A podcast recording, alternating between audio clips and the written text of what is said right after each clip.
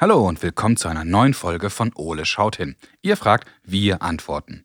Die Frage der Woche kommt dieses Mal von Bastian aus Herford. Und Bastian hat uns gefragt, warum verändern sich Viren? Hey, das ist eine super spannende und sehr, sehr aktuelle Frage. Vielen Dank dafür. Das schauen wir uns doch gerne mal genauer an. Aber das mache ich natürlich nicht alleine. Und daher schaue ich mal, was unser großer blauer Kumpel gerade so treibt. Und dann legen wir los. Ole, wo bist du? Im Eulennest. Hi Ole. Huh. Na, was machst du gerade?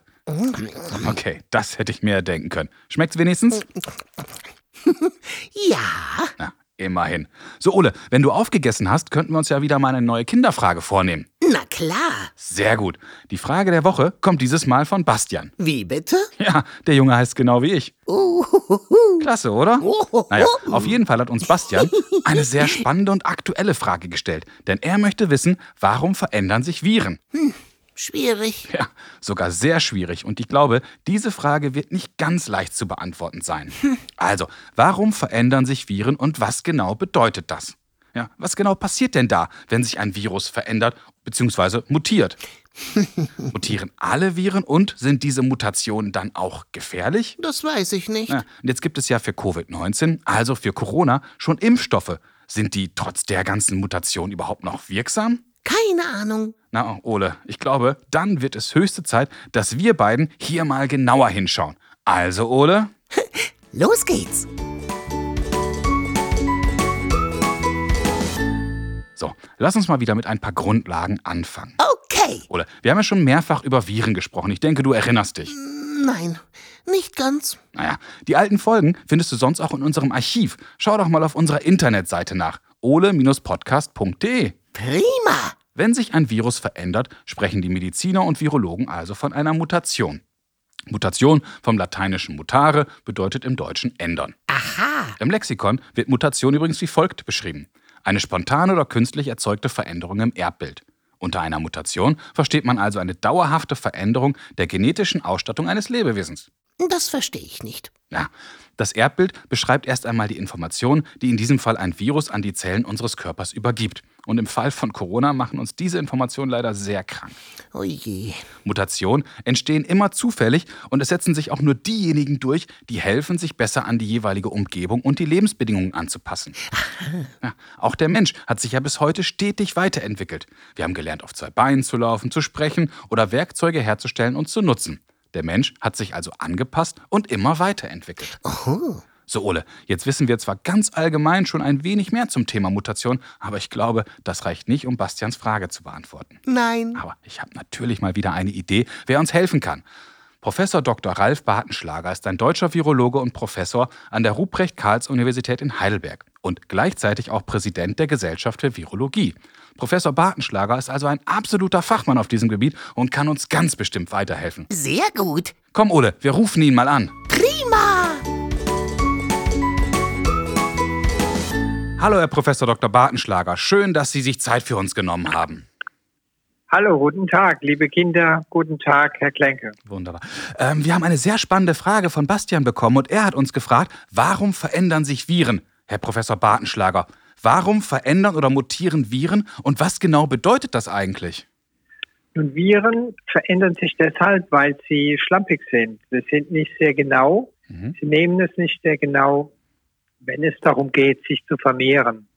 Das kann man sich vielleicht so vorstellen, wenn man einen Lego-Turm baut aus, 20, aus 30.000 Lego-Bausteinen und die müssen alle weiß sein, Mhm. Dann hat man am Ende einen Turm aus 30.000 Teilen und der ist komplett weiß.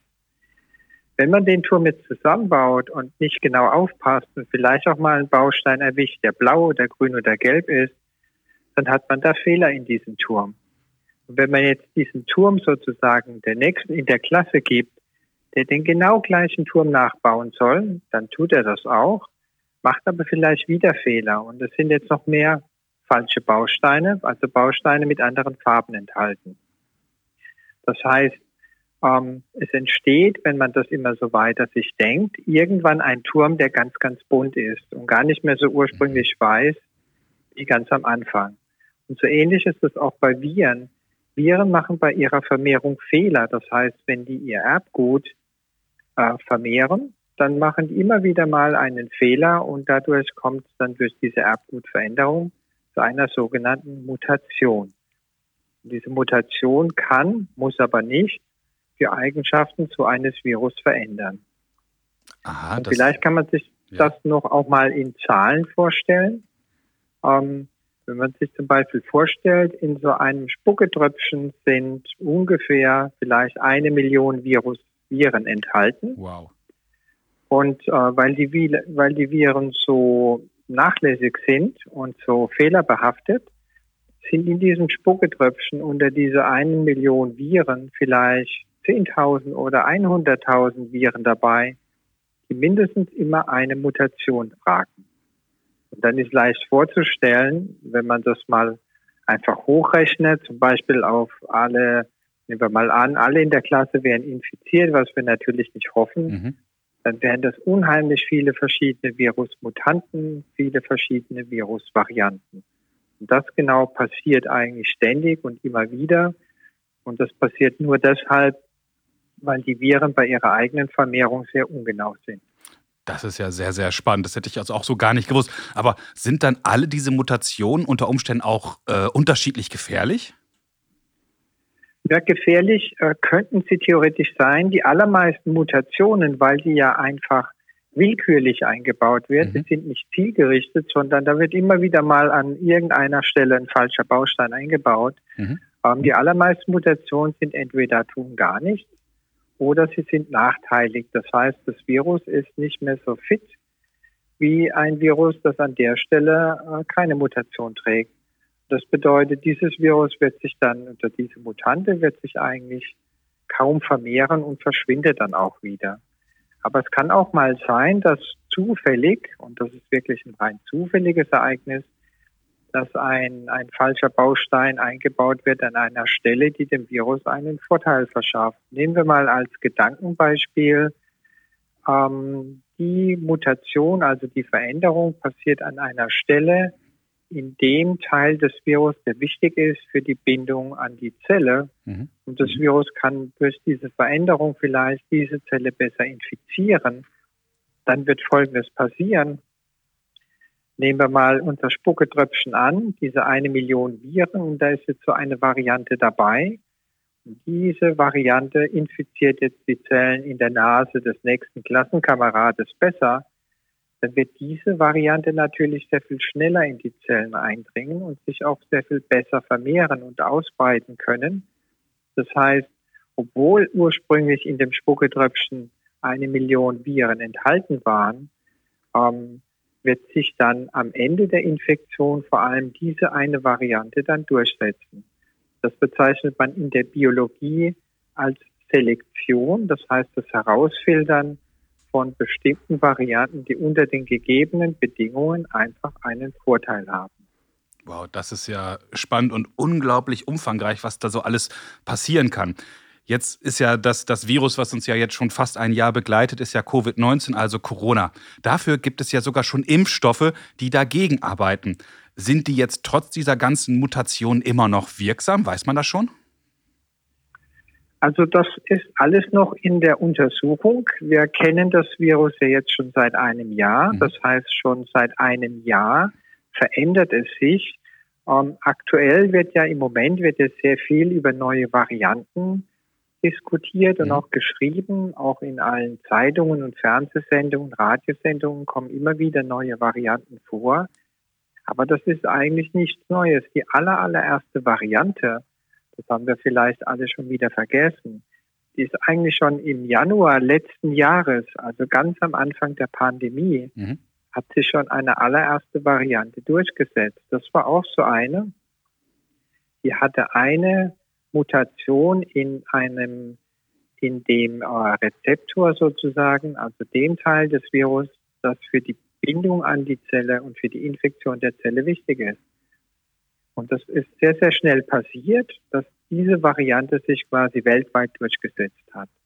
Diese Varianten entstehen ja nicht ähm, seit, seit erst einem Monat, sondern die gibt es schon immer.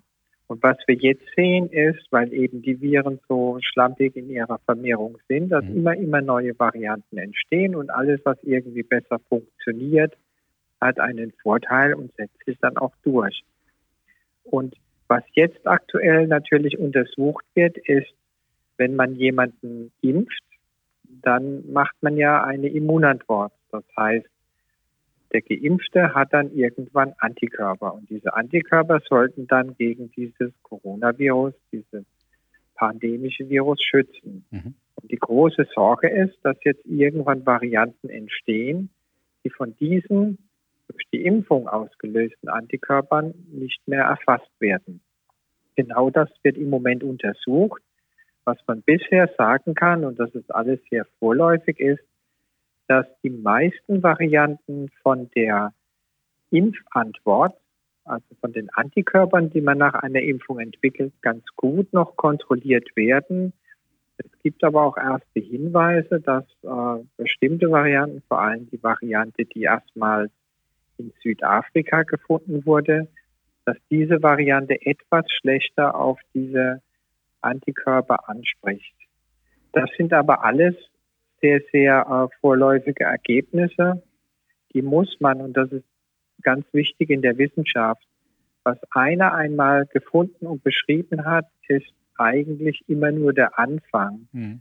Ähm, eine, ein, ein Ergebnis lebt davon und das ist ganz typisch für die Wissenschaft. Es lebt davon, dass es von anderen Wissenschaftlern bestätigt und nachgemacht werden kann. Also wenn wir zum Beispiel eine Variante bestimmen und sagen, die reagiert noch oder die wird noch gebunden von dem Antikörper XY, dann ist das erst einmal ein Befund, aber es wird dann bestätigt sozusagen, wenn andere Labore das gleiche Ergebnis finden. Und dann, das gibt einfach die Sicherheit. Die Sicherheit der Aussagen steht und fällt damit, wie viele andere Labore auch etwas bestätigen können. Und momentan ist es einfach noch viel zu früh, diese Varianten, die man in England gefunden hat oder auch jetzt in Südafrika und in Japan, und da werden bestimmt noch mehr dazu kommen, diese muss man jetzt erstmal genau untersuchen.